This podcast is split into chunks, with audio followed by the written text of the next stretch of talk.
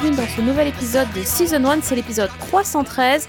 Et nous sommes trois ce soir pour vous parler d'une série qui nous a marqué, on va dire ça comme ça. Ça s'appelle American Gods. C'est la nouvelle série de Brian Fuller. Et pour en débattre et pour en parler, et à tout de suite, on va commencer par les plus jeunes. Fanny. Salut Fanny. Salut, bonjour à tous. Oh non, mais c'était c'était pour être agréable tout de suite. Non, parce qu'aussi, il y a, y. Alex. Et donc, comme c'est son anniversaire demain, j'allais lui dire bon anniversaire Alex, tu vois. Il y avait rien de Mhm. mesquin là-dedans. C'était tout pour le Bien off, sûr. les trucs mesquins. On commence par la plus jeune, c'est pas mesquin du tout. Oh, mais non. Mais je te remercie quand même. Ah, tu vois Voilà. Un an de plus Voilà. pour Alex. C'est bien. Bientôt la putain. sagesse. Non, c'est Non, jamais. jamais. Never. Ok. Never.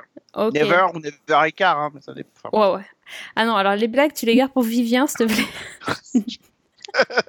les bonnes blagues. Et puis... Ici, on parle de choses sérieuses, monsieur. On parle de, de séries, euh, de séries d'auteurs. Voilà, Voilà. Voilà. C'est ça. On est, on est... Oh, je... oula, je sens qu'on va être raccord. Bon, très bien. Euh, Donc, American Gods, euh, ça passe euh, sur la chaîne Stars aux, aux États-Unis. Excuse-moi, je t'interromps tout de suite. Il est absolument hors de question. J'anticipe que je fasse le pitch de cette série. C'est même pas la peine d'y penser en rêve. hein. Je préviens parce que tu allais te retourner vers moi pour te défausser. Ah non, non, euh, je peux la pitcher si tu veux. Il n'y a pas de Ouais, je t'en prie.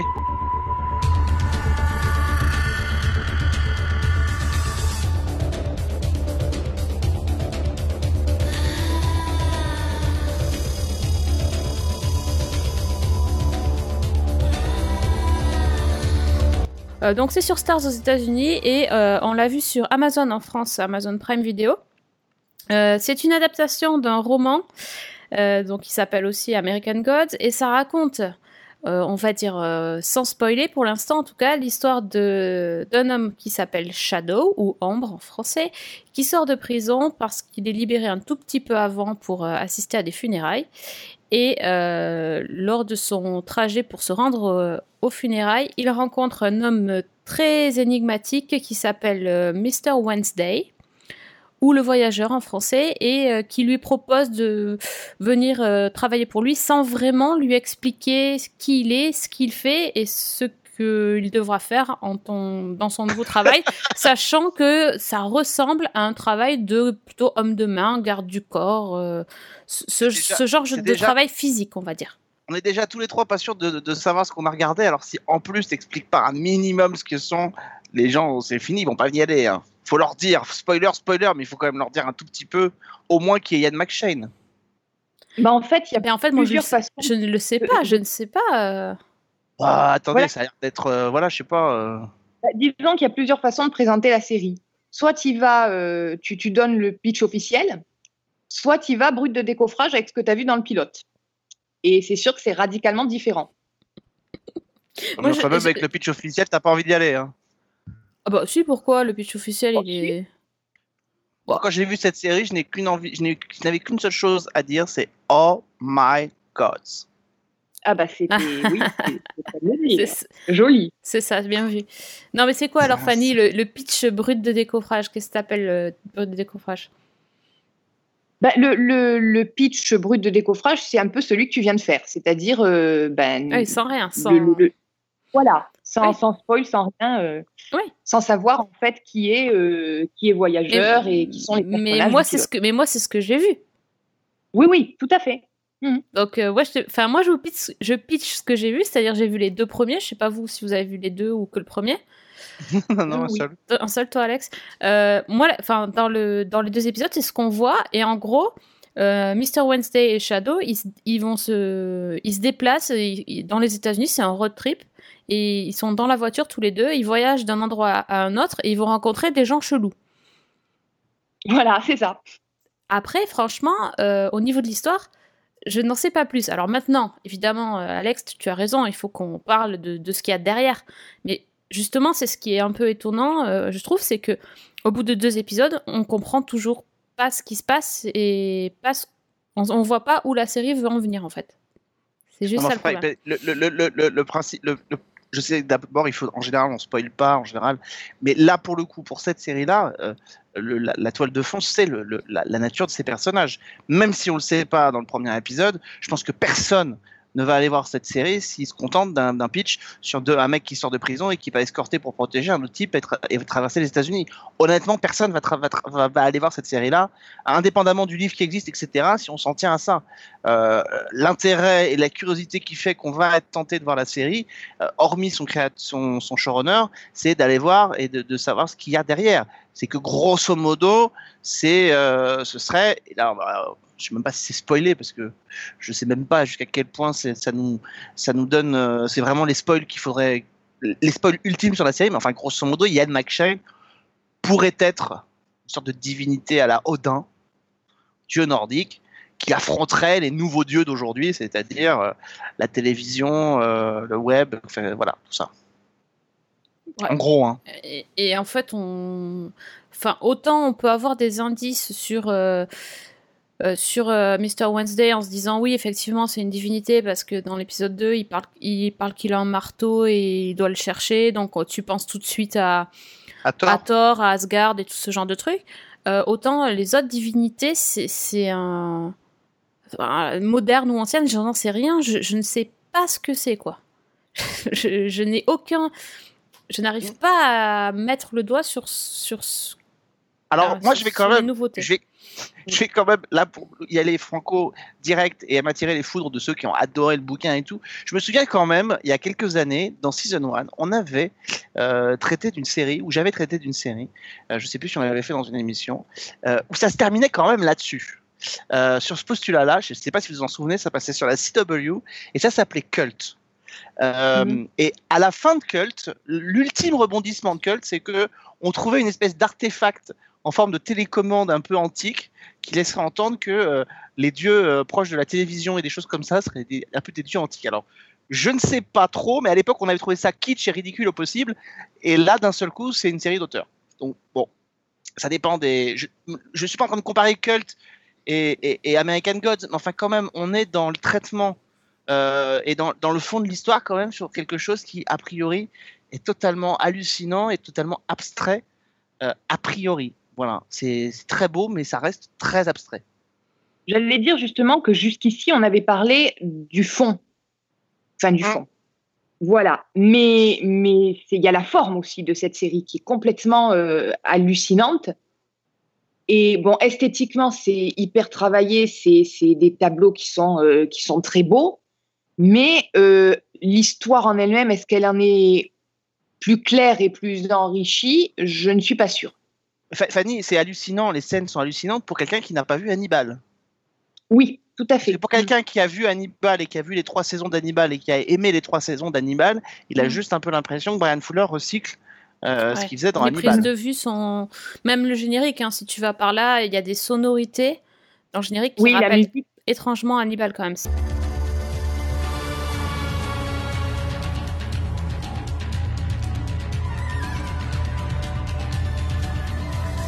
Surtout les plans, les plans dans le premier épisode, il y a les plans dans la forêt, il y a toutes ces, choses-là. Mhm.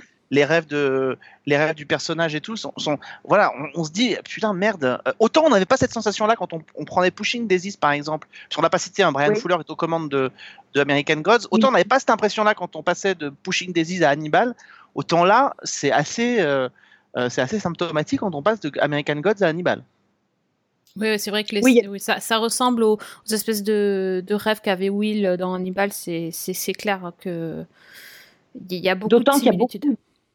il y a beaucoup d'éléments qu'on retrouve, que ce soit les projections de sang, que ce soit donc dans Hannibal, on avait euh, cette espèce de, de cerf qui revenait Mhm. régulièrement. Là, on a cette espèce de, de bison avec les yeux qui fument. Et il y a un Oui, aigle aussi que- tout le temps. Oui, l'aigle aussi. Donc, euh, effectivement, on retrouve énormément de choses. Oui, mais alors, À ceci, est-ce que, est-ce Mm. que, enfin, dans Hannibal, au bout d'un moment, t'as as compris les symboles? Est-ce que là, dans euh, Hannibal, je trouvais que c'était quand même très lié à, à l'état psychologique des, des personnages, et en particulier évidemment de, de Will. Ouais. Et là, euh, j'ai l'impression que ça arrive un petit peu comme un cheveu sur la soupe. Enfin, sauf que, pardon, je- alors je- là, j'essaie pour le coup de me faire un peu l'avocat du diable et un peu de relativiser. Euh, honnêtement, on, on est à deux épisodes d'American Gods. Quand on Oui. est à deux épisodes d'Hannibal, les songes et les, et les métaphores, on les voyait pas non plus. hein. Donc, euh, on les a vus arriver au fur et à mesure, et notamment euh, cette, cette symbolique du, du, du cerf et cette, on l'a vu arriver que, que assez tard en fait. Mm. Donc euh, Ah voilà. oui, et, en plus, et en oui. plus, c'était ex- et en plus c'était expliqué quand même un tout petit peu quoi. Donc euh, avec l'ogre de Chesapeake qui était quand même une figure euh, euh, qui revenait régulièrement. Donc voilà. Donc c'était un peu plus. Alors on n'est pas sur le même type de chaîne. Euh, on est sur, on était sur NBC dans l'un, on est sur Stars dans l'autre. Mais enfin. euh, par- Enfin, moi j'ai quand même eu, et je l'ai je l'ai dit en off tout à l'heure, mais j'ai quand même un peu, pardon, l'impression euh, d'une série d'auteurs qui veut absolument nous montrer que c'est une série d'auteurs. En deux mots, une série qui se tripote un peu et qui se tient à nouilles. C'est beau. Oui. C'est beau ce que tu dis. Mais oui. Bah, C'est-à-dire que moi, en général, j'aime bien ce genre de série où tu ne sais pas ce que tu vas voir, tu es perdu. Euh, ça m'a fait la même chose dans Légion et j'ai trouvé ça, ça cool et tout. Euh, après, mon, problème, c'est que c'est sur le deuxième épisode, je suis vraiment pas sûre d'y comprendre plus. Et même, il y a des choses qui m'ont encore perdu encore plus loin dans l'espace quoi. Euh, donc là je me dis bon il n'y a, y a pas 50 000 épisodes. Et à un moment donné il va falloir que je comprenne où je suis. Et évidemment l'idée c'est que euh, Shadow sort de prison et comprend pas ce qui lui arrive. Donc nous non plus on comprend pas euh, ok pourquoi pas. Mais, au bout d'un moment ça dure quand même une heure les épisodes. Et là ça fait déjà deux heures que je suis perdue. J'aimerais bien qu'on me montre un petit peu le chemin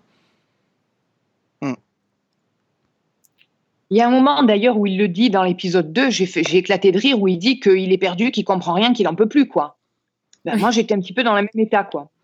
Donc, euh, C'est ça. Donc en gros, on se quand même on se retrouve sur le sur la forme, c'est-à-dire que moi je me perds dans l'histoire, donc je focalise sur des sur certaines scènes qui sont effectivement très très belles, très esthétiques, etc. Et puis parfois je décroche et là je m'en veux. C'est terrible parce que je culpabilise, je me dis c'est pas possible, c'est Brian Fuller, j'adore.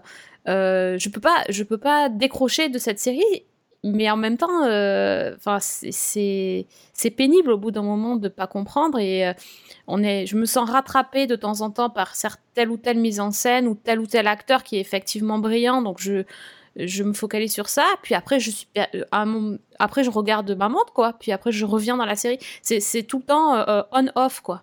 Et euh, c'est pas Oui, cette expérience là que j'attendais d'une série de Brian Fuller. Non, je suis d'accord. Il y a, dans ces, ces deux premiers épisodes, il y a quand même des longueurs et il y a des moments où moi, ils m'ont complètement perdu et où j'ai trouvé ça euh, limite ennuyeux, quoi. Ça, et, il y a, et pourtant, il y a des scènes de génie. Typiquement, euh, Mhm. l'épisode 2, j'étais complètement partie dans mes pensées. Et à tout d'un coup, euh, la scène du, du supermarché avec, la, avec Gillian Anderson. Et là, euh, mais bouche bée. J'en suis restée bouche bée. Je me suis dit, mais, mais, mais déjà, un, quel bonheur de la voir, mais, mais, mais même pas, enfin, même en tant que. c'est- c'est- Enfin, c'est tellement génial comment ça se passe, cette scène, euh, la mise en Mhm. abîme du truc. Enfin, c'est c'est génialissime. Je me suis dit, waouh, c'est trop bien cette série. Puis après, je me suis dit, oui, mais d'accord, c'est pas parce qu'il y a cette scène qui est top que le reste va. Bon, je, je, je, je sais pas. Alors, euh, évidemment, j'ai envie quand même de regarder. Alors, Alex, toi, justement, tu dis. euh, tu dis non, j'ai pas envie de perdre mon temps parce que je comprends rien et, et je comprends aussi ton, ton point de vue, mais, mais je me dis c'est pas possible. Il peut pas nous laisser avec juste ça. Il doit y avoir un truc où au bout d'un moment je vais tout comprendre. Comme dans Fargo où je vois 50 000 personnes, ça part dans tous les sens et puis au bout d'un Mhm. moment euh, tout se relie et puis je fais ah ouais en fait c'est génial. C'est pareil, je, je, je peux pas croire qu'il y ait fait, que ça. vraie, en fait, en fait, en fait, la vraie interrogation que j'ai, c'est euh, jusqu'à présent, euh, on a découvert l'univers de Brian Fuller, euh, qui est un univers et une signature très particulière, mais dans le cadre d'une série de network, puisque tout- toutes ces séries, a priori, celles qui ont les plus marqué, euh, même celles qui n'ont pas beaucoup marché, sont passées sur des networks. Donc encadrées quand même, malgré tout, par le cadre d'un network. Je me dis, qu'est-ce que donne une personnalité comme, comme lui, une fois lâché sur, un, sur le câble où on sait qu'il y a une liberté encore plus totale Euh, Est-ce qu'il va se lâcher complètement et, et, et en fait, ça, cette série-là, quand je la vois, je me dis que je crains un peu ce que pourrait donner, euh, pareil, un type comme David Lynch lâché sur une chaîne du network, euh, sur une chaîne du câble, avec une série comme Twin Peaks euh, qui doit arriver euh, dans les prochains jours. Et je me dis, voilà, est-ce que, euh, une fois affranchi des, des limites, en tout cas, du cadre d'un network, qu'est-ce que ça donne ces auteurs-là? Alors, je peux pas dire formellement cette série euh, est très belle. Euh, formellement, euh, il y a vraiment de la recherche. Tu l'as dit, le générique est absolument sublime. Il y a quelque chose qui est vraiment très intéressant. Maintenant, le problème, c'est que moi, au bout d'un moment, si, vous voulez, ce syndrome un peu Netflix où il faut attendre 5 ou 6 épisodes pour arriver à comprendre quelque chose, je dis pas qu'il faut partir dans quelque chose tout de suite très explicatif, mais qu'au moins le spectateur sache ce qu'il veut voir, sache ce En qu'il même- va voir. C'est un peu moi ce qui m'avait largué au début sur The Leftovers, par exemple. En même temps, bon, moi, je n'ai pas lu le livre, mais j'en ai discuté avec quelqu'un qui l'a lu et qui m'a dit que c'était extrêmement fidèle et que le premier tiers du bouquin, il n'y avait rien compris non plus. Hmm. Hmm. Donc, euh, bon. moi, c'est pareil. Euh, on on m'a dit pareil. Et je, je- je pense qu'on est dans, dans la mauvaise position pour ce, pour ce coup-là parce qu'on est. Enfin, en même temps, c'est la plupart des gens n'ont pas lu le livre. Mais les gens qui ont lu le livre sont déjà fans du livre. Et, Mhm. euh, et d'avance euh, se disait la série peut être que géniale tellement euh, il y a de choses à faire, de choses à montrer. euh, et effectivement, il y, a cette- il y a cette idée que le livre est construit en trois parties et que la première partie est, est un peu what the fuck et que c'est que vraiment au, au de la deuxième que tu comprends quelque chose. Donc, ça veut dire combien d'épisodes ça? C'est ça qui m'inquiète. Et oui. Bah, ça dé- Il y, a que a ceux qui ont lu le livre qui savent si euh, Ouais. la première saison correspond à la première partie du bouquin. Et... Et... Mais encore une fois, moi, je, je... à un moment donné, je... c'est pour ça que ça fait des années qu'on essaye d'expliquer euh, ça quand on, quand on suit tous les séries et qu'on essaie d'en parler. C'est ce qui différencie fondamentalement un bouquin d'un film et d'un- et d'une série. Euh, la, façon, la façon dont on le réceptionne, euh, si demain je dois attendre dans un film de David Lynch trois heures pour comprendre quelque chose, j'ai fait la démarche d'aller voir le film de David Lynch. Si je m'achète un bouquin, je fais la démarche d'acheter un bouquin. La façon Mm. dont on réceptionne une série, elle est différente. Et je pense qu'en ça, on doit donner, on doit rapporter les éléments d'une autre manière. Ça ne veut pas dire bâcler les choses et faire du pré-mâché. Bien entendu que non. C'est d'ailleurs pour ça que sert le câble, c'est qu'on est des séries un peu exigeantes. Mais ça veut dire aussi qu'il faut tenir compte de ce paramètre euh, qui est que, euh, euh, et notamment dans un paysage audiovisuel qui est saturé par les séries. Euh, Mhm. 400 séries, euh, rien que l'année dernière aux États-Unis, 450, je crois. Euh, c'est colossal. Donc, euh, si on ne trouve pas un moyen de, de- de capter un tout petit peu l'attention des gens, euh, les gens, ils n'attendront pas forcément 10 épisodes pour voir la série. Voilà, même si elle est très belle, même si c'est une grande réussite, même si le bouquin est formidable, les gens qui n'ont pas lu le bouquin et qui voient la série vont peut-être pas forcément attendre s'ils savent pas ce qu'ils regardent. Parce que c'est juste ça, c'est que nous, on voit bien, on sait pas ce qu'on regarde et on sait pas ce que va être l'histoire. Oui, c'est ça, on est perdu. D'autant que euh, ils sont capables de le faire parce que je pense au- donc dans les, les- les deux épisodes qui ont été diffusés, les scènes d'ouverture. euh, moi personnellement, c'est ce que j'ai préféré. C'est-à-dire que euh, dans le- la scène d'ouverture du pilote, ce sont des Vikings qui débarquent en Amérique, qui se retrouvent coincés là-bas parce que bah, il y a pas de vent pour repartir, et qui sacrifient à leur dieu et qui se crèvent les yeux pour que le vent se lève et qu'ils puissent, euh, puissent reprendre la mer. Et dans le deuxième épisode, c'est un autre euh, dieu euh, antique qui est dans une, situation à peu près similaire. Donc, ce sont des, esclaves noirs qui sont en cale d'un bateau, qui sont attachés et qui sont donc transportés en Amérique et qui invoquent le dieu Anasi, je crois, pour euh, être libérés. Et donc, ces deux scènes-là, je trouve qu'elles sont, Mm. c'est les plus éclairantes finalement de, de la série jusqu'à présent. Et c'est quand même un comble. Mais c'est pas, enfin, c'est pas, enfin, c'est pas éclairant. Ces séquences-là sont éclairantes à partir du moment où ce qui vient derrière euh, est, est- est un miroir, fait écho euh, et qu'on comprend. Mais moi, honnêtement, quand je regarde cette scène du pré-générique, alors je passerai sur la violence graphique, qui là pour le coup, euh, je l'ai pas trouvé exceptionnelle. J'ai l'impression d'être dans un mauvais épisode de Spartacus. Euh, honnêtement, j'ai pas trouvé ça grandiose. Euh, mais euh, mais honnêtement, quand je passe après au générique qui est sublime et que j'aime beaucoup, mais quand j'arrive après dans cette histoire de prison de ce mec qui est libéré, je me dis mais c'est quoi le rapport avec la scène d'ouverture? Et, et à un moment donné, je me mets à la place d'un spectateur. est-ce que, en plus les épisodes sont très longs, euh, est-ce que je vais jusqu'au bout quoi? Enfin, je comprends pas le rapport. Alors ok, au deuxième, il y en a un autre qui arrive, et puis est-ce qu'on comprend plus le rapport derrière? J'en sais rien, je l'ai pas vu, mais mais voilà, enfin c'est c'est il y a une vraie volonté de, perdre le spectateur. Peut-être que ça va déboucher sur quelque chose de génial. Personnellement, je suis pas sûr d'avoir envie d'attendre 8 heures pour le savoir. Moi, j'ai pas compris le rapport euh, dans le deuxième épisode entre la, scène et, et le reste de l'épisode, en fait. Hein. Je, T'as compris, toi, ou ça m'a échappé? Moi, j'ai l'impression que c'est un schéma qui se dessine, en fait. Plus sur le thème général Ouais. que forcément sur l'épisode. Maintenant, euh, faut- C'est ju- Est-ce que c'est juste pour nous dire ça va parler de divinité? Parce que c'est clairement exprimé dans, dans les deux pré-génériques que, que ça parle de, de Dieu ou de divinité. C'est juste pour nous dire ça ou... euh, enfin, Ben, je- je, je sais je, pas. je trouve que c'est pas trop, mais il y a quand même un rapport aussi entre la fin de l'épisode 1 et le pré-générique de l'épisode 2, à mon avis. Hmm. Le lynchage, euh, Ouais. Ah oui, la corde, ouais, on remarque, ouais. Ouais. Dans ce cas-là, faut connaître l'histoire américaine. oui, oui, je, je pense. Ouais, peut-être.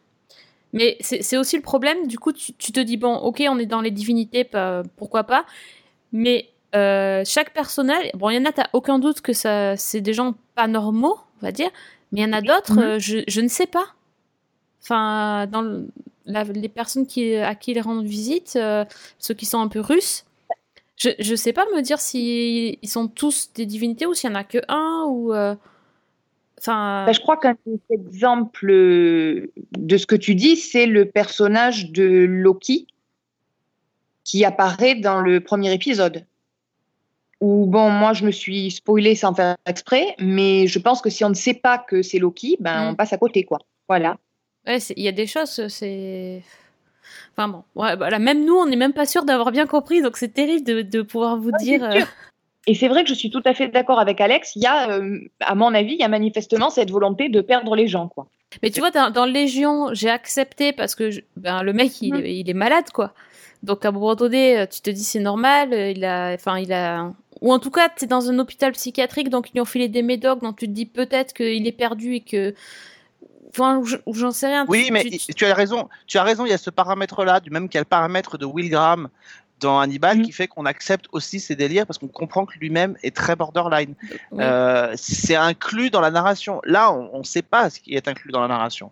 C'est ça le, c'est ça le, le vrai problème. Euh, et, et on se doute bien qu'en plus, vu le choix du comédien pour jouer, euh, pour jouer le dieu, c'est-à-dire Ian McShane, on se doute bien qu'a priori, on va pas tomber dans des débauches à la Avengers avec des combats de dieux à coups de marteau et trucs. Donc on, Non. est, on va rester effectivement sur quelque chose de très méta, physique. Euh, moi qui, euh, pourquoi pas, peut être très, très intéressant, mais je pense que c'est exactement la même chose qui a participé à perdre des gens. à- je parlais tout à l'heure de ça, mais de, à The Leftovers. Euh, Mm. C'est qu'à un moment donné, quand tu démarres Leftovers, tu sais pas où tu vas et tu sais pas ce qu'on va te raconter. Euh, en plus, tu, tu as en tête effectivement quelqu'un qui est Damon Lindelof euh, que tu as connu sur Lost, euh, donc tu te dis il va y avoir un gros mystère et a priori c'est pas le cas de The Leftovers, donc tu sais, mais tu sais pas ce que tu regardes. Honnêtement, il y a un passage au début de The Leftovers où c'est exactement pareil. 3-4 épisodes, tu sais pas ce que tu regardes. C'est-à-dire, oui, ah, moi je me souviens en début de saison 1 de Leftovers, j'étais un peu agacée par le fait que euh, il y avait les, les guilty remnants, là, les, les mecs qui fument tout le Mm. temps, qui étaient Mm. là. Et au bout d'un moment, t'as envie de dire, mais putain, mais dis-moi qui c'est, qu'est-ce qu'ils font, pourquoi ils fument, pourquoi ils sont en blanc, j'en ai marre, je veux savoir. Et je sais que je, ça m'a agacée. Et, euh, et pourtant, j'adore la série et euh, je, je, j'ai réussi à passer outre et, et je regrette pas. Parce que du coup, je, suis- je suis en train de regarder la saison 3 et je me régale. euh, mais c'est pareil, parfois, je j'ai toujours un peu de mal à me, à me rappeler ce qui se passe et à tout, tout mettre bout à bout. Mais moi, il y a une réplique de, de, de Shadow dans l'épisode 2 qui m'a quand même interpellée, où il est en train de discuter avec, euh, alors je sais plus si c'est avec Wednesday ou avec un autre personnage, mais enfin, où il lui dit, euh, il parle de religion, justement, et il lui dit, bah, au bout d'un moment, la foi, euh, c'est un truc qui te tombe dessus, euh, il faut accepter de lâcher prise et tu l'as ou tu l'as pas. Et je me suis dit, bah, on n'est pas loin de... Voilà, c'est un peu comme la série. Ah, c'est bien dit ça. Ouais.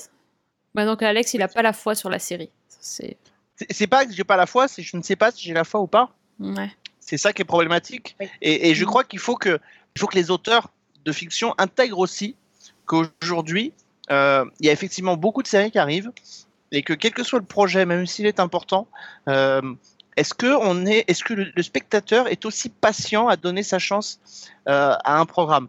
Euh, il faut pas regarder le, le- le- la production sérielle par le petit bout du prisme des, des sériphiles et des gens qui euh, binge les séries. faut le regarder aussi par le prisme de ceux qui consomment les séries de manière entre guillemets plus normale.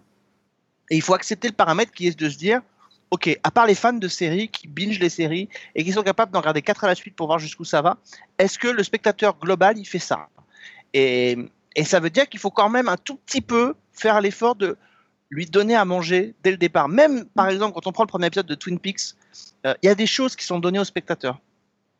L'univers Oui. est complètement démentiel, mais Mark Frost et David Lynch font le font l'effort de donner quelque chose au spectateur à travers cette intrigue de, de, de polar, à travers cette intrigue euh, de soap, etc. Là, en fait, moi en tant que spectateur, j'ai l'impression qu'on on me donne un, c'est un peu comme si on allait au musée avec une sortie organisée et qu'on nous dit, euh, on nous plante devant un tableau. Et puis on nous dit, bah regardez, dites-nous ce que vous voyez, et puis on s'en va. Et puis les gens qui sont derrière, qui savent, ils s'en vont Ouais, Mm. sans, sans explication, quoi. devant un tableau un peu abstrait, très beau, tu vois beaucoup de couleurs, mais tu n'arrives pas à savoir ce que tu veux. Alors, effectivement, la, la phrase de, de Shadow peut, peut faire résonner, c'est qu'à un moment donné, tu t'abandonnes et que peut-être que tu peux arriver à voir des choses. Mais d'abord, est-ce que les choses que tu vois sont celles qui ont voulu être mises en avant par l'auteur? C'est pas sûr. Donc euh, voilà, mais moi j'ai un peu l'impression d'être face à un tableau impressionniste auquel je comprends rien. Je suis obligé de constater que c'est super beau. Euh, J'adore Ian McShane, donc je suis obligé de me dire que voilà, lui il peut gé- il est m'intriguer génial, oui, oui, bien sûr. qu'il est génial. Ouais. Brian Fuller est un auteur que en général j'aime beaucoup. Donc il y a tous les paramètres pour que cette série me plaise. Et pourtant, quand je suis devant ce premier épisode, je ne sais pas quoi en penser. Mais ceci dit, quand je me, je me mets rétroactivement à penser à Hannibal, euh, Hannibal, j'avais arrêté au troisième épisode la première fois que j'ai regardé la série. Euh, parce que j'avais l'impression de pas savoir ce que je regardais et à pas vraiment comprendre où il voulait aller. Et puis j'ai repris la série et puis je suis reparti et là après je l'ai regardé complètement. Donc euh, c'est peut-être effectivement le travail de Brian Fuller euh, qui, qui, génère ce genre de choses. Alors que moi, tu vois, Hannibal, je suis rentrée dedans, mais tout de suite, ça a été instantané. Alors que là, j'ai du mal, quoi. C'est compliqué. Ouais, mais peut-être que dans quand on aura vu plus d'épisodes, on va dire mais c'est tellement génial. euh, Je, je sais pas, j'ai encore un peu la foi sur euh, sur cette série-là. Je pense que il y a, y a tellement des choses à ressortir de chaque épisode quand même Mhm. que peut-être qu'on va ça va être ça va être une série qui va nous marquer. Mais pour l'instant, c'est vrai que c'est c'est trop confus quoi. Moi, j'en ai un peu marre de, ri- de rien comprendre. Je dois avouer que Voilà. Enfin, c'est long quoi. En fait, ce qui est très euh, perturbant avec, avec certaines productions sérielles aujourd'hui, c'est que ce sont fondamentalement des, des productions sérielles qui, si c'était pas euh, la série un peu tendance en ce moment à regarder, je suis pas sûr qu'on Exactement. lui- je suis pas sûr qu'on lui donnerait et qu'on ferait l'effort de lui laisser sa chance. Il y a des Mm. fois, on laisse pas sa chance à des séries et qu'on découvre que c'est des petites, euh, des petites pépites. Euh, Mhm. et puis il y en a d'autres euh, où on leur donne leur chance uniquement parce que voilà, c'est un peu la série. C'est un peu la série tendance du moment que de toute façon, euh, j'ai presque envie de dire, c'est compliqué de dire qu'on va pas l'aimer, euh, c'est compliqué de dire qu'on qu'on l'aura pas vu, etc. Donc voilà, donc il y a comme ça de temps en temps, régulièrement même, de plus en plus, il y a des séries comme ça qui arrivent, euh, Mhm. et puis bah tu te, tu te sens obligé de lui donner sa chance parce que parce que c'est la série dont tout le monde parle. Oui, mais c'est vrai, et je pense que c'est une des raisons pour lesquelles je me sens parfois coupable quand je décroche de l'épisode. Je me dis, je devrais aimer, pourquoi j'aime pas? C'est pas normal. Mais en fait, si, peut-être que c'est juste que j'aime pas parce que c'est pas bon. Ou en tout cas, ça. Parce que ça ne te- ça ne te me- parle pas. Ça ne parle pas. ça ne te mais parle ouais. pas. Mais bon. Mais c'est Brian Fuller quand même, c'est pas possible. Après, on est loin de Pushing Daisies, parce que moi je suis plutôt fan de côté Pushing Daisies que Hannibal, donc c'est vrai qu'on est tellement loin de Pushing Daisies, c'est moins, C'est mi- moins mignon hein, tout de suite. Hein, c'est... Et puis les gens ils s'embrassent pas à travers des feuilles de plastique là, c'est un peu plus, Ah, non. un peu plus cru, hein, on va oui. dire. C'est Il bon. paraît qu'il y a encore mieux à venir dans ce, ce registre-là. Oui, tout à fait. J'ai Voilà. cru comprendre. Mais bon, ça, ça aussi. En euh, même temps, En même temps, est-ce que c'est vraiment. Si tu en es réduit à utiliser cet argument-là pour vendre ton épisode, c'est peut-être qu'il y a un problème. C'est ça.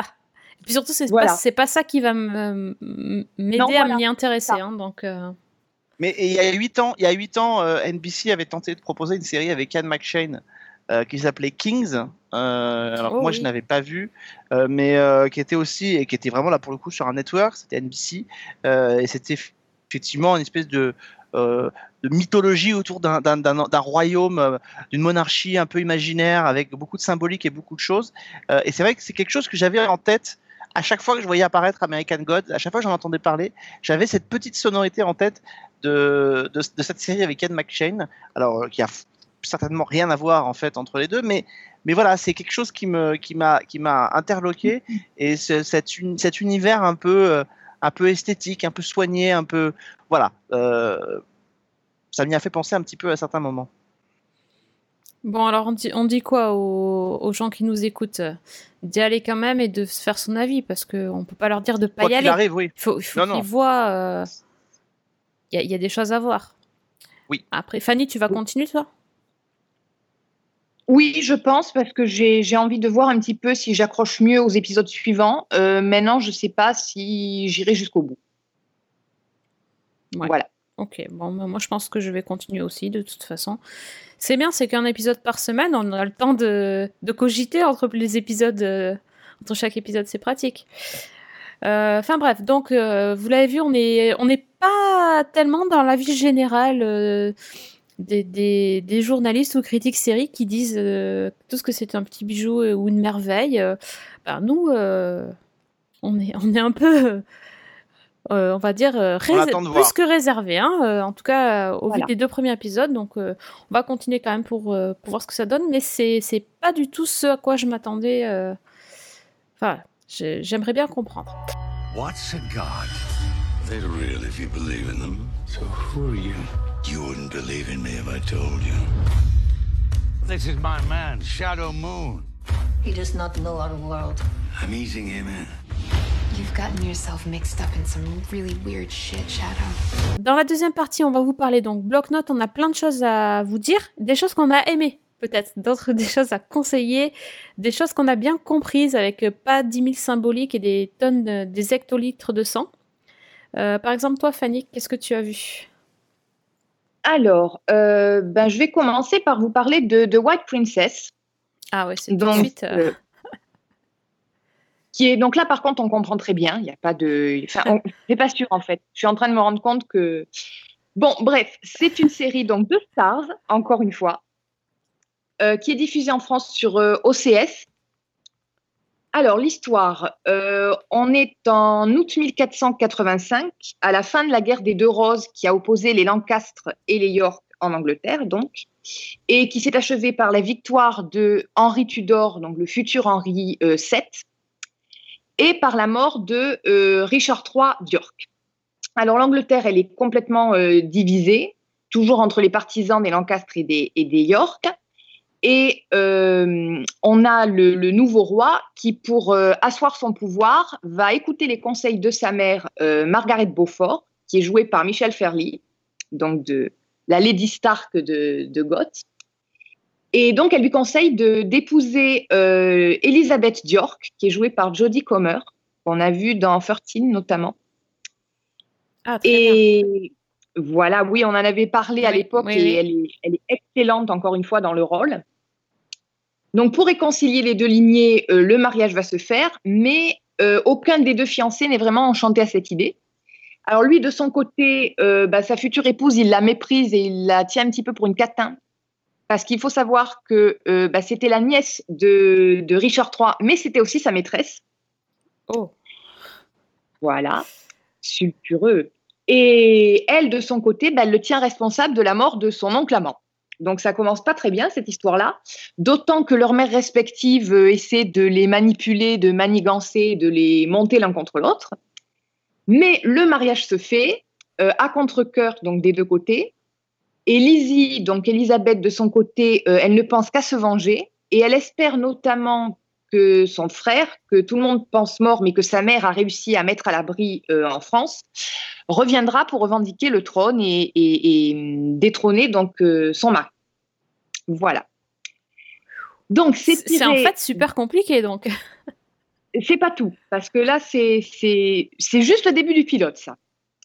Alors, c'est tiré d'un roman de Philippa Gregory, qui est notamment euh, l'auteur de, de Deux sœurs pour un roi, qui avait été adapté au cinéma.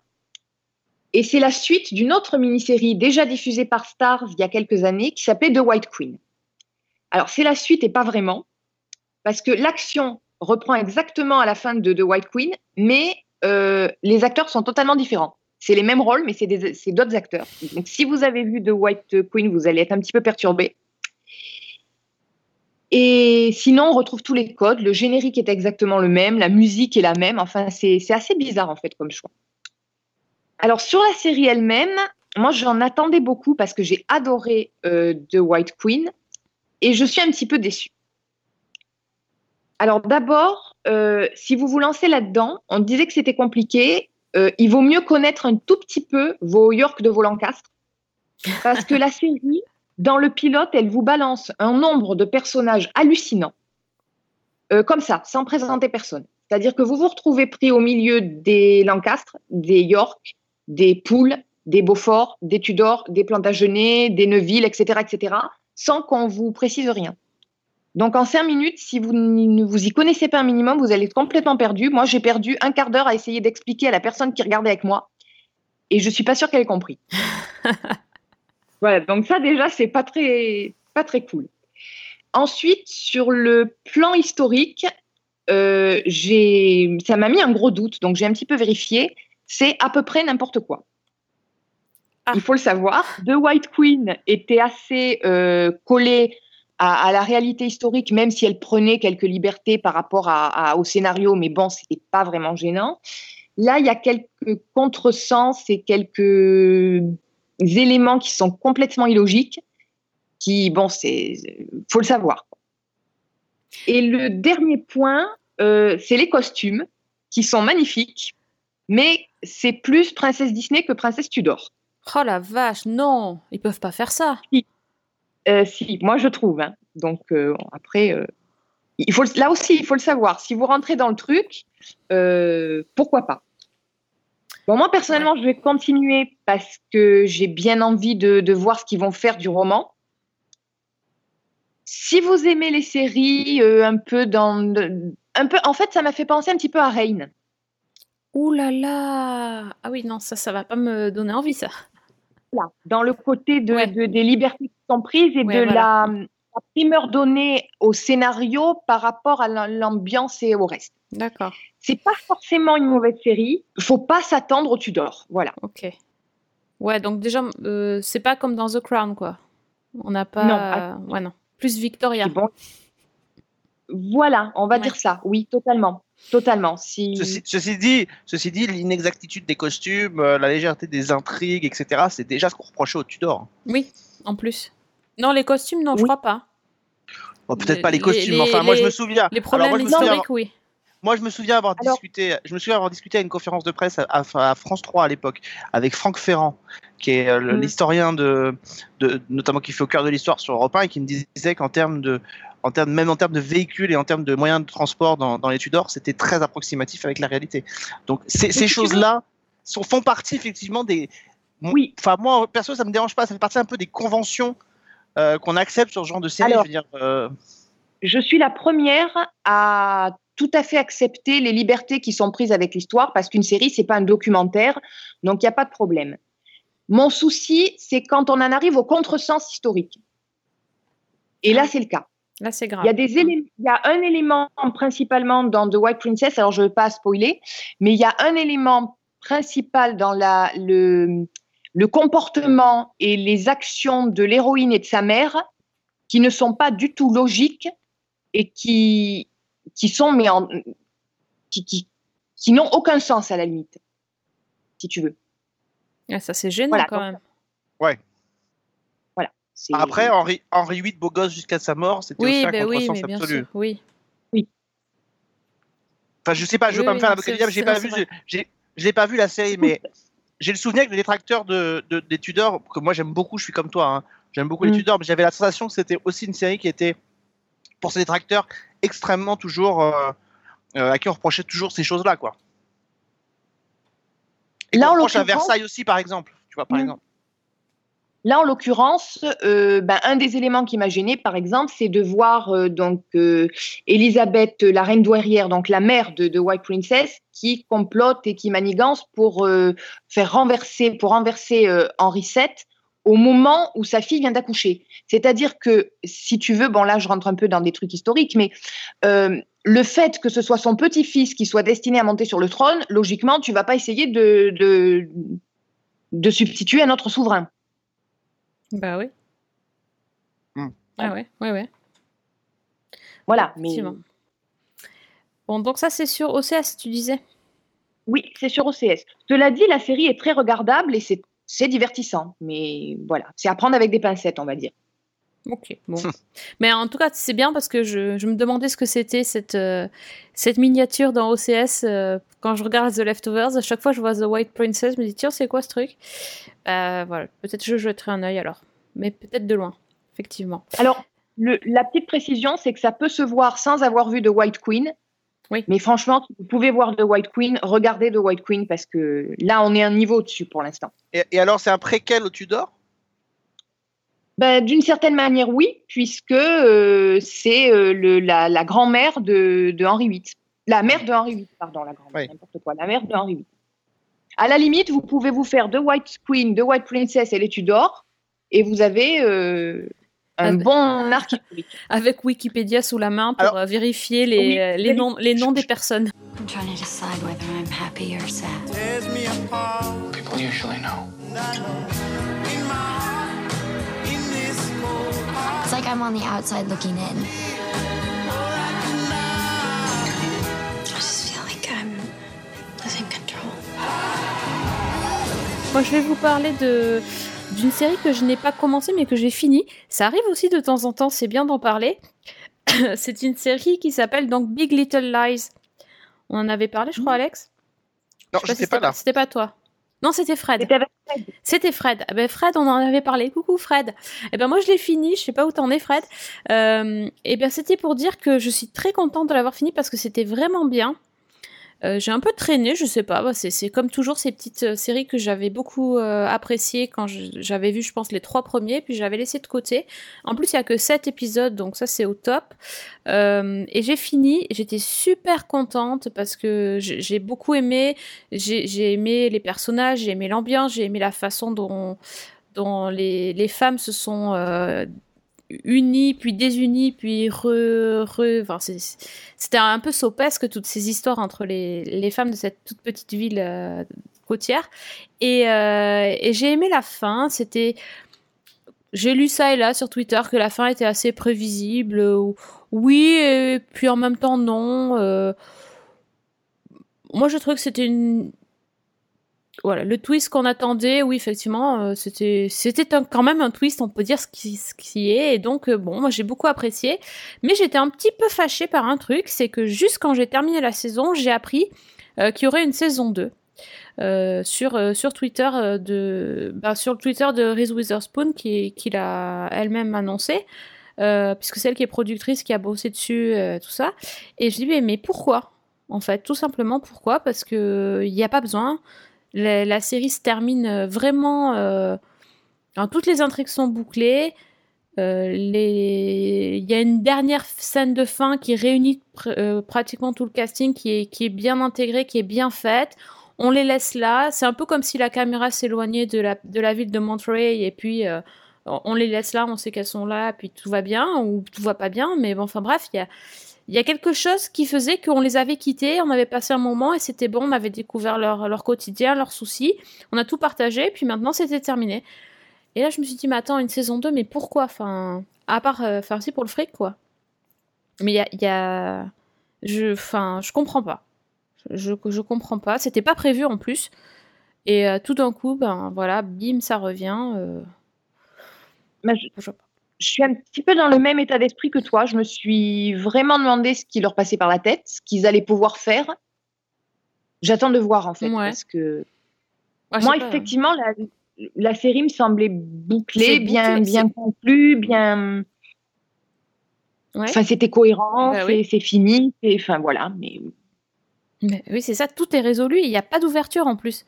Donc c'est vraiment pas fait. Enfin, tu sens que le, le- truc était vraiment fait pour euh, faire ces sept épisodes. La tension euh, a monté au fur et à mesure, puis poum, ça s'est euh, résolu.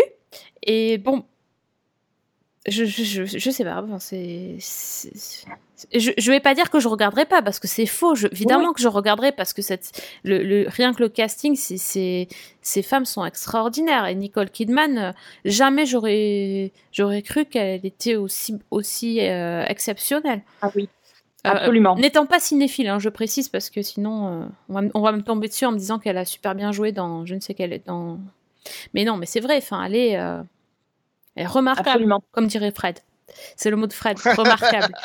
Euh, mais c'est vrai, et c'est vrai. Et elle m'a touchée, elle m'a émue, elle a vraiment ex- exceptionnelle. Et donc là, bon, ben, je. Ouais, voilà, je suis déçue. Bah, disons que ça, ça fait partie de ces séries où l'idée de la deuxième saison fait un peu peur. Ah, c'est comme ça, Teen Reasons Why, hein. euh, Voilà, exactement. Ça aussi. euh, Tu l'as fini? Oui, On va en parler? Ah, on peut. Alors, Il faudrait qu'on en parle. Voilà, on peut en parler, Alex, euh, si tu veux. Ouais, juste, il y a une info qui vient de tomber pendant qu'on enregistrait cette émission, donc pas Oui. quand vous l'écouterez. C'est euh, TV Line qui révèle que la saison 7 de Scandal sera la, serait la dernière.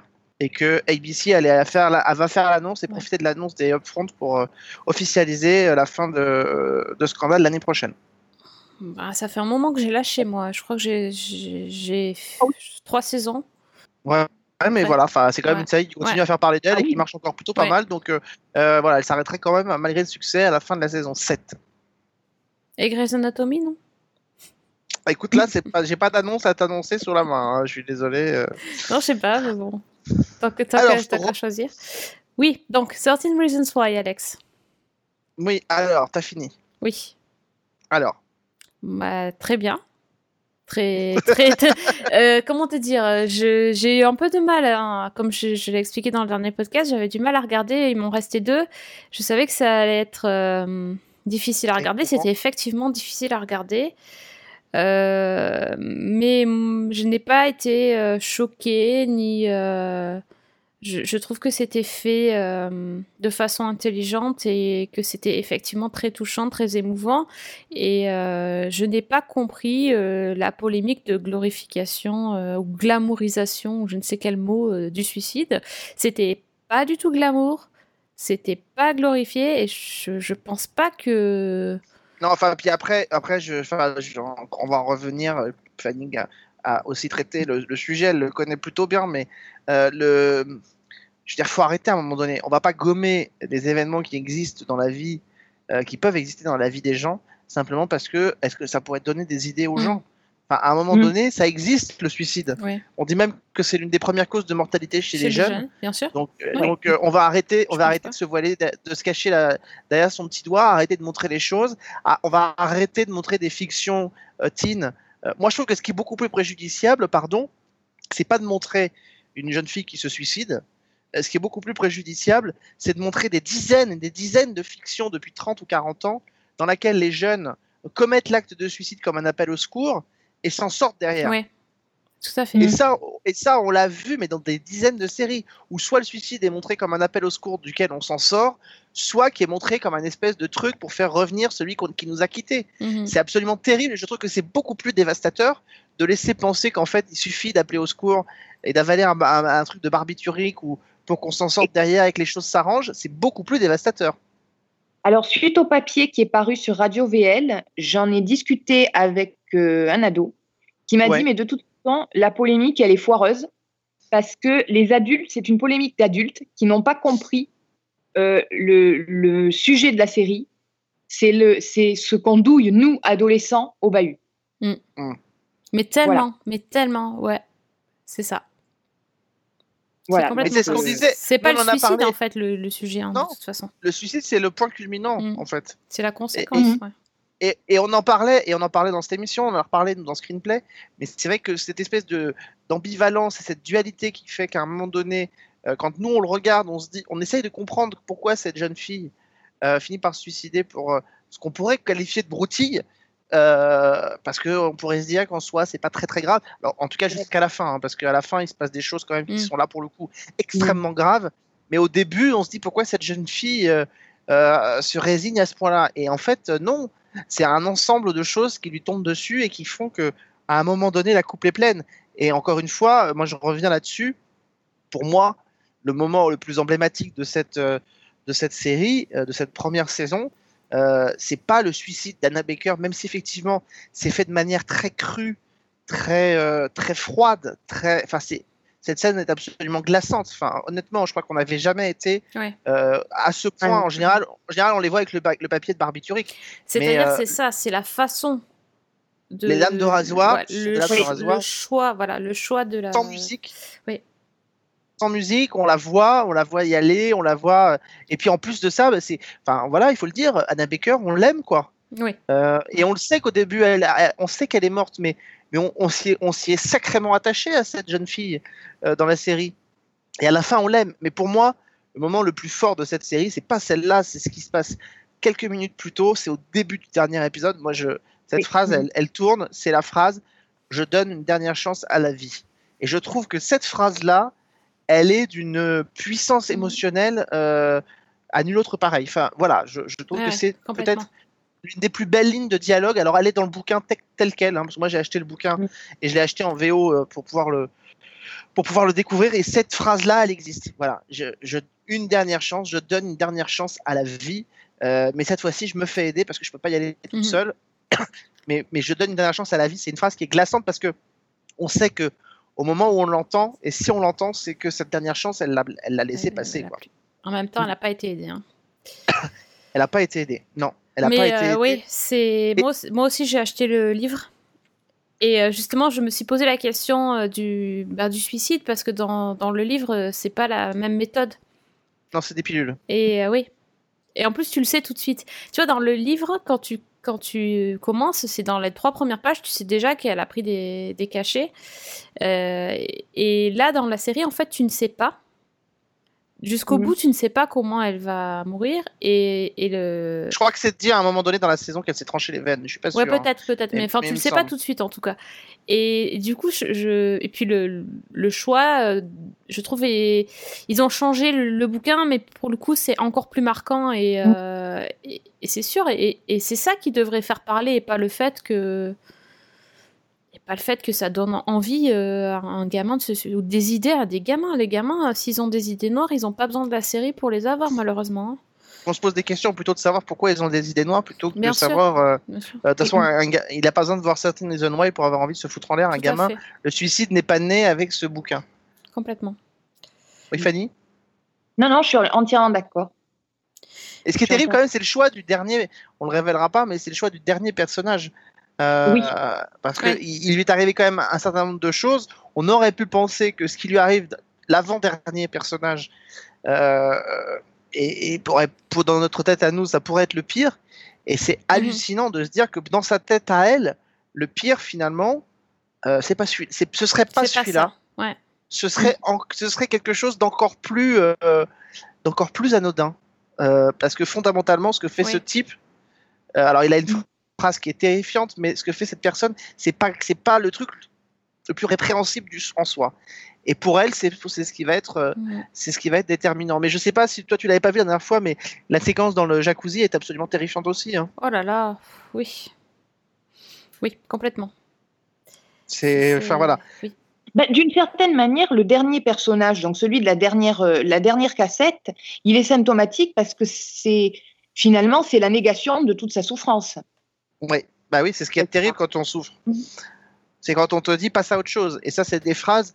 Et là, pour le coup, et, je crois que ce qui est extrêmement fort dans cette série, et c'est pour ça qu'elle parle pas simplement aux ados, mais qu'elle parle à tout le monde, c'est que je pense que n'importe quelle, même jeune femme, même n'importe quelle femme qui serait agressée, qui serait violée, parce qu'il faut appeler un chat un chat, euh, quand on essaye de minimiser ce qui lui est arrivé, quand on essaye de la faire passer pour, non pas pour la victime, mais pour la personne coupable, la femme à qui on dit euh, t'avais qu'à pas te mettre en mini-jupe, euh, Mhm. euh, c'est tout ça en fait qui est contenu dans cette phrase-là, euh, qui est contenu dans cette phrase qui est il faudrait peut-être passer à autre chose. Et, et quand cette personne-là le dit, c'est terrifiant, mais quand Anna Baker le répète derrière en disant mais vous avez raison, je vais passer à autre chose, Ouais, ça euh, a bah, pas nous on sait ce que ça sens, veut ouais, dire. Et ça n'a pas le même sens en fonction de la personne qui le dit. En tout cas, c'est euh, c'est une série qui va rester dans, dans ma mémoire. hein. Je, j'ai, ça fait, j'ai fini il y a peut-être euh, bah, il y a 15 jours. Et je- Ah. j'y pense encore. hein, et je pense que je vais, y- elle va rester un moment. hein. Hello, boys and girls. Hannah Baker here, live and in stereo. no return engagements, no encore. And this time, absolutely no requests. Ça fait partie de mes, ça fait partie de mes tops, euh, de mes tops euh, incontestablement. Euh, voilà, je- la, bande originale, je l'ai achetée aussi. Elle est, elle est absolument sublime. euh, et je, je regardais là après avoir fini, je regardais certaines séquences. Je suis retombé sur cette séquence, cette très belle séquence du, du bal, du bal d'hiver, où Anna Ah et oui. Clay se retrouvent l'un en face de l'autre face à The, the, The Night We Met. Et, et c'est une scène qui est absolument superbe et, et ils sont dans une telle symbiose ces deux-là Mhm. euh, que c'est euh, c'est absolument remarquable. Et je crois d'ailleurs qu'elle vient d'être, euh, c'est au MTV euh, Choice Award, je crois que la série vient d'être récompensée euh, euh, assez justement. Donc euh, voilà, donc euh, il y a donc une saison 2 qui a été commandée officiellement, mais ça on s'en doutait un peu. Euh, Ce qui n'était pas prévu à la base non plus, hein, puisqu'il n'y a pas de suite au livre. C'était Mm. pas prévu, mais enfin, on n'a jamais vu Netflix faire des mini-séries. Donc, en soi, euh, et dans lequel il est dit que Anna Baker aura une place centrale. Euh, donc voilà, donc, euh, et qu'on on en a fini avec les cassettes, mais qu'on aura un autre moyen de raconter l'histoire. Donc voilà, donc la vraie question, c'est voilà, là pour le coup, je, je me demande même si de toutes les séries Netflix, c'est pas celle sur laquelle euh, va reposer le plus de pression Oui. euh, de toutes les séries Oui. depuis le début de Netflix. hein. Euh, je, je veux pas m'avancer. C'est la record. Elle détient le record de réaction, je crois, depuis Ouais. le début de l'année sur les réseaux sociaux. Tout à fait. Et, et je pense qu'il y a une sacrée pression sur Jay Hatcher euh, euh, parce qu'il va être à la manette aussi, il va surveiller un petit peu ça, et puis au showrunner de la série. Quoi. Alex, t'as vu une autre série ou euh, Bah, Alors moi, je voudrais juste faire un petit focus parce qu'on le fait, on le faisait tous les ans sur les annonces qui ont été faites sur le festival de télévision de Monte Carlo. Il y a quand même des gens qui ont été annoncés. Donc Des gens, pas oh, des petits gens, pas, pas des, gens, qui ont connus. été annoncés. Euh, alors, il faut quand même savoir, je vais recontextualiser, c'est que depuis quelques semaines, on commençait un peu à transpirer, à se dire quand même, euh, euh, les annonces qui étaient faites ne faisaient pas beaucoup saliver. Non pas que les gens qui étaient annoncés, des gens comme Audrey Fleurot ou De Montalembert, euh, ne sont pas des gens euh, brillants. Euh, non, c'est juste qu'effectivement, quand et notamment pour la presse, parce que c'est aussi un festival de presse, quand on se déplace là-bas, c'est pas forcément pour voir les gens qu'on peut voir à Paris. Donc, donc on se disait, ok, on est content, on va avoir Audrey Fleurot, Montalembert, Kaboul Kitchen, scène de ménage en face de soi, mais on a aussi envie de voir des gens étrangers et, et, c'est vrai que pour- on nous avait annoncé Robert Patrick qui va venir et ça c'est vrai que c'est quand même assez assez fun. On nous annonce aussi ça un des comédiens de de Empire, euh, donc le fils euh, qui se lance dans la chanson dès la saison 1. Donc ça c'est plutôt une bonne euh, c'est plutôt une bonne nouvelle. Bon, on avait, été un- on avait été un peu refroidi par la présence de Lucas Steele. Euh, même si on se doutait bien que MacGyver va arriver en France, c'est normal qu'il vienne et c'est plutôt et c'est plutôt logique. Mais là, ils ont fait une conférence, enfin une présentation de la de la de la de la série- de la, de la prochaine édition. Et là, c'est vrai qu'ils ont sorti des choses extrêmement intéressantes. Euh, c'est d'abord la venue euh, pour une œuvre de cristal, donc pour l'ensemble de sa carrière, de Hélène Mirren. Et ça, c'est quand même pas dégueu. Euh, Hélène Mirren, grande euh, Mais The grande Queen, comédienne non britannique. C'est pas elle qui a fait The Mhm. Queen? Oui, c'est elle. Et puis elle a fait Prime Suspect aussi, qui est une grande, euh, une grande série policière. Et puis bon, bah là, elle a atterri, je crois, dans Fast and Furious 8. Comme quoi, on a des trajectoires. C'est sérieux? Mais je crois qu'elle apparaît dedans, il me semble avoir vu dans sa bio euh, qu'elle apparaît. En tout cas, Hélène Mirren, c'est quand même une grande dame. Elle sera là, euh, à- présente à Monte Carlo. On annonce aussi la présence d'un petit monsieur pas connu qui s'appelle Kyle MacLachlan. Euh, donc euh, voilà, donc euh, qui vient hein, euh, quelques semaines après le lancement de Twin Peaks. Alors autant vous dire que je suis dans un dans un état de fébrilité Pour une fois qu'un homme te fait un peu transpirer, euh, c'est bien. Non mais je sais pas si vous imaginez. Alors ceux qui écoutent Season 1 depuis 2009, Ils, euh, ils imaginent, je pense. ils imaginent bien parce que je les ai quand même euh, assez souvent saoulés avec ça. Enfin, quand même, voilà. C'est quand même juste, on s'arrête deux secondes. Del Cooper vient à Monte Carlo. Alors, il est déjà venu. Moi, j'y étais pas. Euh, donc, euh, ceux qui l'ont déjà rencontré sont blasés. Alors, moi, par contre, pas blasé du tout. Je Ouais, suis ravi de rencontrer Del Cooper, surtout au lendemain, au lancement, au lendemain du lancement de Twin Peaks, euh, ce qui est quand même absolument génial. Moi, je suis euh, là, je, tr- voilà, je, je tremble. Normal. Il va te Je donner quelques palpitations, oui. il va me donner quelques pa- palpitations, donc euh, voilà.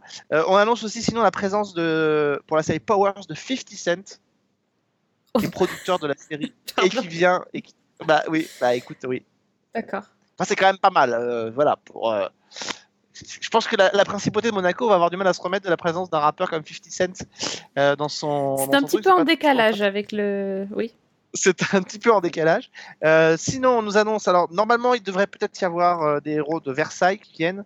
Peut-être même le, héros principal. Euh, des héros de, des comédiens de Braco devraient venir aussi. Et puis d'une nouvelle série pour M6 qui s'appelle L'origine du mal. Alors, moi, pour avoir discuté avec les gens qui produisent la série, enfin, la- l'attaché de presse qui produit la série, de la boîte qui produit la série qui s'appelle Telle France, elle m'avait laissé entendre que à Monte Carlo, il y aurait des comédiens à eux qui venaient, notamment une certaine Marie Gillin, euh, qui n'est pas non plus une petite comédienne. Et comme Marie Gillin est l'héroïne de l'origine du mal, je me dis euh, que les choses doivent être liées. Euh, voilà. Et puis sinon, bah, on annonce la venue de Pamela Anderson, voilà, qui vient Ah oui, voilà. au, oui. fe- au festival de Monte Carlo. Il y aura aussi la présence de Matt Bomer, qui vient Mhm. pour présenter la nouvelle série d'Amazon The Last Tycoon. Euh, Oui. Et puis, euh, pour celles et ceux qui avaient quand même aimé euh, Castle, il y aura Stana Katic qui vient à Monte Carlo pour présenter en avant-première mondiale la nouvelle série dans laquelle elle est qui s'appelle Absentia, aux côtés d'un certain Patrick Eusigneur. Je ne sais pas comment c'est, je ne sais pas qui c'est, je ne le connais pas, mais ils viennent tous les deux voilà, pour présenter la série. Et puis surtout, voilà, quand on aime aussi les séries, on nous annonce, et on nous a pas dit qui, mais on nous annonce la venue euh, de personnes du cast d'une petite série qui s'appelle This Is Us. Voilà, ils peuvent tous. euh, Enfin, ça peut être n'importe lequel, de toute façon, ils sont tous géniaux, donc. euh, Voilà, mais ce serait juste absolument euh, énorme. Donc voilà à peu près pour, pour les invités. Ça n'est qu'une première partie des invités qui, qui, à mon avis, vont être annoncés. Je pense que le festival de Monte-Carlo essaye de, de se préserver un peu. Ils ont eu beaucoup de déconvenus les années précédentes, avec beaucoup d'annulations de, de talents confirmés. On se souvient que David Tennant avait failli venir. Voilà, et que, et que c'est toujours préjudiciable quand vous annoncez des noms et que les gens ne viennent pas. Donc là, je pense qu'ils attendent que les gens soient vraiment verrouillés pour pouvoir les, pour pouvoir les annoncer. Euh, voilà, enfin, euh, ça risque quand même d'être une très belle. Il y a l'équipe de la série Chicago Justice qui vient aussi. et il faut toujours qu'il y ait une série de Dick Wolf. De toute façon, ça, c'est le. Tous les ans, il y a une nouvelle série de Dick Wolf, euh, donc voilà, donc euh, c'est pas, voilà, c'est pas inintéressant qu'ils viennent. Bon, après, euh, je ne sais pas, je l'ai pas encore regardé Chicago Justice, je ne sais pas ce qu'elle vaut, mais euh, mais voilà. Donc euh, non, mais en tout cas, voilà, je pense que ça va être une belle. Moi, rien qu'avec la présence de Kyle MacLachlan, ça fait mon, C'est ça. ça fait, ça fait mon festival. Qu'on m'annonce pas qu'il fait juste une conférence de presse parce que là, je, je, je, je- je fais une colère et je me fous en boule dans le, dans le hall du, for- du forum Grimaldi et j'attends que ça passe. Très bien. Et tu rappelles les dates sinon? C'est du 16 au 20 juin. Euh, voilà que ça se passe et euh, voilà je fais aussi une petite auto promo ça fait pas de mal je rappelle que Radio VL le site sur lequel je travaille maintenant est partenaire officiel du festival de Monte Carlo donc euh, voilà nous serons nous serons normalement si tout va bien présents sur place et je pourrais y amener mon mug du café double R Ah, parce que tu as le mug J'ai le mug double R. Attendez. Ah, oui, je l'ai. Attends, je vais vous le montrer. Je l'ai commandé sur Amazon UK. Euh, alors, vous, vous allez pouvoir, euh, on fait comme on fait dans les émissions, hein, on va réagir en live si vous le voyez. Que Euh, de technique dans ce podcast, euh, on est, on est des fous. on est des fous furieux, mais la technique a pas l'air de vouloir suivre. Ouais. Alors, euh, on va faire comme si. euh, non, la technique ne veut pas suivre parce que nous sommes une conférence et je ne suis pas sûr si ça marche en conférence. Ah, attendez, on va y arriver, mais si. Alors. Par contre, tu, tu es habillé, hein, on est d'accord. Ah oui, oui, non, Oui. je suis pas dans ma baignoire. Voilà. Alors, vous le Ah oui, voyez euh, on te voit. Ah oui Ah, joli. Joli, joli. Là, comme Ouais. ça. Voilà. De chaque côté, voilà, j'ai mon petit mug double R. Voilà. Ah, t'es prêt. Super, nickel. Je suis prêt, voilà, je peux. Alors, je pense que je vais opter aussi pour une. Je, je suis capable d'aller à la boulangerie le matin et lui ramener une part de tarte aussi. hein. Je, Ah oui, je ça, sais- ça, quand ça je le sais que mon ferait. Quand je sais que mon créneau d'interview est arrivé, je lui réserve un bon petit café et une part de tarte pour l'interview. Par contre, tu peux sortir le billet de 50 euros. hein, C'est Monaco, hein, donc la part de tarte, elle, elle va coûter un bras. C'est pas grave, euh, j'irai, euh, j'irai lui acheter ça et voilà. Mais je, voilà, je, je, je voulais vous faire partager ma, ma joie et mon excitation à l'idée de croiser ce monsieur euh, que je n'ai encore jamais rencontré. Donc euh, voilà. Euh, C'est un C'est beau cadeau si- d'anniversaire, quoi. ouais, c'est un peu comme si on mettait David Duchovny face à Sophie, quoi, par exemple. Sauf que moi, je lui sauterais dessus, alors que toi, je suis pas sûre que tu sauterais sur Kyle MacLachlan. Non, euh, non, je, je m'attraperai sur euh, euh, Stan Akatic. Ou alors, je sais qu'il y avait des rumeurs comme quoi peut-être les gens de chez Sci-Fi, par exemple, pourraient venir avec euh, notamment des, des membres de l'équipe de The Android. Donc ça, ce que serait quand même vachement bien aussi. Euh, pour l'instant, c'est pas confirmé, mais euh, voilà, je pense que ces séries-là ne sont jamais venues, donc ça pourrait, ça pourrait le faire. il n'y voilà. a personne de American Gods pour venir expliquer le scénario. Personne d'American Gods pour venir représenter le scénario, personne de. Alors c'est vrai que là pour le coup, c'est vrai que c'est ce qui manque, c'est voilà des, des grosses séries, euh, des grosses séries qui viennent en, avant-première. euh, et en avant-première, il y a, plus trop ça, mais c'est voilà l'engorgement de festival fait que Oui. ça devient un peu compliqué maintenant quand vous arrivez en, en bout de course. euh, après Série Mania, même maintenant le festival de Cannes s'y met à faire des avant-premières, donc ça. Ah ouais, donc euh, puisque c'est là-bas que l'avant-première de Twin Peaks a lieu, donc vous, Monte Carlo arrive au mois de juin, c'est un peu plus, euh, euh, c'est un peu plus compliqué, mais voilà, euh, la programmation de cette année, moi, me, pour l'instant, me, me botte bien. Voilà. Donc, Mm. euh, euh, et puis pour ta grand-mère, Sophie, il y a, il y a- il y a les 30 ans de Amour, Gloire et Beauté qui ont lieu au festival de Monte ça peut lui. Écoute, Mais il y, a on sait 10 membres, il y a 10 membres. Il y a 10 membres du casting de la série qui viennent. Donc, Ah, euh, quand voilà, même. que- Ah ouais. Bah, Ils, viennent ont des prix, ans, ils hein. ont des prix de gros. Bah, C'est-à-dire qu'ils viennent tous les ans et en règle générale, tous les ans, ils viennent et en même temps, ils tournent euh, des séquences euh, euh, de la série à Monte Carlo. ah bah ouais, euh, bah ouais, donc à faire. Donc, euh, une année, ils étaient même venus, ils en avaient profité, ils avaient fait un petit détour par Paris pour tourner des épisodes aussi à Paris, hein, évidemment avec la musique d'accordéon qui va bien derrière, Ouais, bien sûr. mais Bah oui, bien sûr. évidemment. Mais là, ils viennent, à- ils viennent en force, c'est les 30 ans de la série, donc je pense que, à mon avis, il y a de fortes chances qu'une grande partie des castings principaux euh, débarquent, débarquent à Paris, quoi. Donc, euh, donc voilà, en tout cas, euh, voilà, le mois de juin, c'est un beau année. mois. Le mois de juin est un beau, enfin les quatre jours du mois de juin où Ouais. ça se passe euh, est un beau mois. Euh, voilà, et puis, puis voilà, puis même en série française, il y a des gens bien. euh, bon, voilà. À part que dans le jury, il y a ma grande copine Odile Villemin, donc je vais, je vais la recroiser. Tu vas prendre un coup de sac.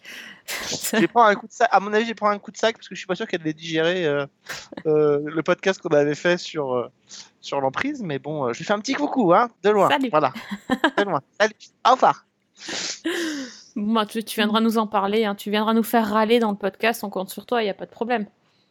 Mais bien, mais bien sûr, ma, ma bonne amie, vous pouvez compter sur moi. Je serais ravi de venir vous faire rager Soyez pour vous raconter Mais bien sûr. avec, avec Kyle McLallan. Rien que ça, je pense que on va faire un podcast entier pour vous raconter répéter. Ouais, tu- de toute Ah bah oui. façon, je pense qu'on va faire un podcast sur le retour de Twin Peaks. De toute façon, je pense qu'on va s'y coller, n'est-ce pas? On va s'y- Mais vous savez, j'ai tellement peur. Ouais. J'ai tellement peur de. J'ai tellement peur de. Je sais pas si ça vous fait la même chose, mais les petits teasers qu'on voit arriver alors, font saliver, mais j'ai tellement peur que ce soit pas à la hauteur. Euh, je sais pas. Ouais. Je sais pas quoi en penser. C'est très particulier. Je, je trouve qu'on n'entend pas beaucoup Mark Frost, par exemple. Ça, ça m'inquiète un peu. Euh, En même temps, on n'entend pas beaucoup, tout, tout le monde. Donc, euh, Ah, Il n'y a plus que quelques jours, c'est le 21. C'est le 21. Alors, où on enregistre, on est à peu près à 11 jours du lancement de la, du lancement de la série. On n'a strictement rien vu sur Twin Peaks, euh, à part quelques petits teasers euh, fantomatiques, mais euh, dans lesquels les personnages ont un peu vieilli, mais c'est tout. Donc, euh, je sais pas vous, mais alors moi, je, je suis, il y a un mélange d'attente et de, et de, et de crainte. Mhm, c'est ça. Mm. Mais bon, on va en reparler très vite. En attendant, on vous trouve sur Twitter? Fanny, toujours Ah. active sur Twitter? Toujours active sur Twitter, donc euh, Fanny L. Allegra. Oui. Et sur ton site, là Euh, la toge et le glaive.blogspot.fr. Magnifique. Alex, on te trouve? On me trouve, oui. On te trouve partout Partout, il est partout. Cherchez-moi, vous me trouverez. Euh, non, mais euh, mon nom et prénom, donc voilà, euh, Alexandre Ouais, Le attends, Train tout le monde sait Twitter. pas que tu t'appelles Le Train, excuse-moi. Bah, Non, mais c'est toujours délicat de donner son nom et son prénom tout, tout seul, comme ça, ça fait un peu chelou. Mais sinon, vous avez le, le, le compte de la loi des séries aussi, où vous pouvez. où je suis un peu plus présent et un peu plus actif. La loi des séries, tout attaché. Et là, il faut faire attention, on est deux, hein, ne pas nous confondre avec le, le compte du blog de la Libre Belgique, euh, qui est un blog qui s'appelle La loi des séries. Euh, Parce que souvent, on nous tague dedans pour des informations que ce blog a mis en avant. Et, et nous, ça nous va très bien, ça nous fait de la pub, mais c'est euh, bien, à un oui. moment donné, C'est à un moment donné, je me suis quand même permis de signifier, au- notamment à nos, à nos amis du festival Série Série, que c'était très sympa de nous taguer dans les, dans les publications, mais que ce n'était pas nous qui l'avions mis en avant. Donc, je dis coucou à notre, à notre comparse euh, du blog, euh, du blog belge euh, qui s'appelle aussi La Loi des Séries. Euh, voilà, donc vous pouvez nous trouver sur. De toute façon, vous pouvez pas vous tromper, c'est une photo bleue en une hein, pour nous, donc euh, voilà. Très bien. bon, merci à tous les deux. Euh, on se retrouve très très vite dans Season 1. Et donc, en attendant, bonne semaine Bonne semaine, bonne série. et bon anniversaire.